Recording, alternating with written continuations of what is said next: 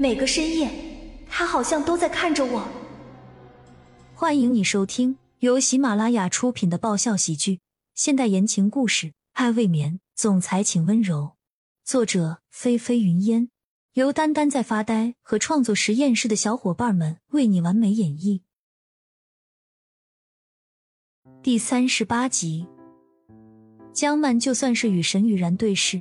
也差不多能感受到沈雨然那瞪向自己的恶意，只不过江曼没有吭声，甚至懒得再多去打量沈雨然一眼。等沈雨然直接上了车后，骆君年便赶紧开车朝骆家大宅驶去了。一路上，车里三人都沉默不语。沈雨然是一直憋着委屈，再是小性子，江曼则是不知道该说什么好。按理说。他本就是唯一一个不应该出现在这辆车里的多余之人呢。不过，只要自己觉得不尴尬，那感到尴尬的就一定会是别人。他就这么心安理得的坐在副驾驶位置上，玩起了手机。而至于骆君年，他表现出来的神态，应该算是江曼今天见到他以来保持的最久的一次，沉默不语，面无表情。如果非要找到两个相对贴切的形容词的话，最多也就只有冷漠和淡然了。这样的骆君年，让江曼对他的感觉突然变得有些陌生了。他们的车刚开到骆家门口的时候，就远远看见安宁和李然还特意站在车旁等着他们。可是让江曼感到意外的是，想不到魏安华也站在安宁的身边，正和他闲聊着什么。骆君年刚刚把车子熄下火来。立刻有安保人员上前接过了骆君年的车钥匙，而江曼刚一下车，魏安华便迎了上来。我还以为今天你不会出席了呢。说完，魏安华又再次打量了江曼一番，脸上不仅荡开了一抹得意的笑容，破天荒的大赞特赞道：“看看我们家江曼，果真是世上再无第二人了。”二夫人。江曼简直觉得自己是在做梦，要不然，为什么魏安华对她会是这种一反常态的热情呢？瞧我光顾着看你了。对了，君年，你过来，我有话对你们说。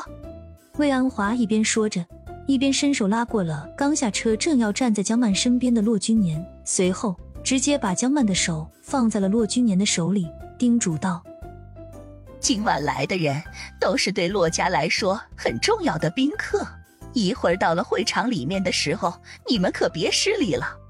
魏安华自然知道，以江曼的教养和她的气质，肯定是不会在现场做出什么失礼的举动来。至于骆君年，那就更不会了。他现在可是骆家寄予厚望的主要继承人。而就在刚才，魏安华说着那一番话的时候，眼神还若有若无的瞄了沈雨然一眼，那眼神中隐藏的意思，自然是话中有话了。妈，骆君年的脸色沉了下来，声音也显得冷了一些。魏安华太了解自己的儿子，他已经看出了骆君年的情绪变化，虽然脸上有些愤怒，但是很快就压了下去。接着，他转过头去，继续朝江曼柔声说道：“我就先进去了，二楼还有很多需要招待的客人，等会儿你们先去一楼，然后再上二楼来，知道吗？”记住要一起。嗯，知道了。江曼浅笑应道。骆君年见魏安华没再对他们俩说什么，便也点了点头。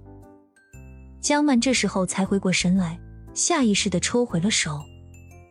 他隐隐的觉得，今晚所有的事情似乎都透着一种古怪和诡异。接着，魏安华又朝着安宁和李然笑了笑，说道。安宁和李然呢？等下你们俩也要上二楼来，知道吗？我很久都没看见你们了，这次说什么也不能让你们轻易的回去。听到魏安华的这番话，安宁有些僵硬的笑了笑，她也感觉到了有些违和。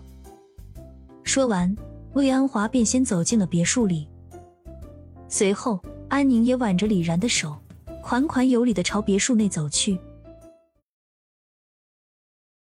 本集完，欢迎订阅本专辑《爱未眠》，总裁请温柔。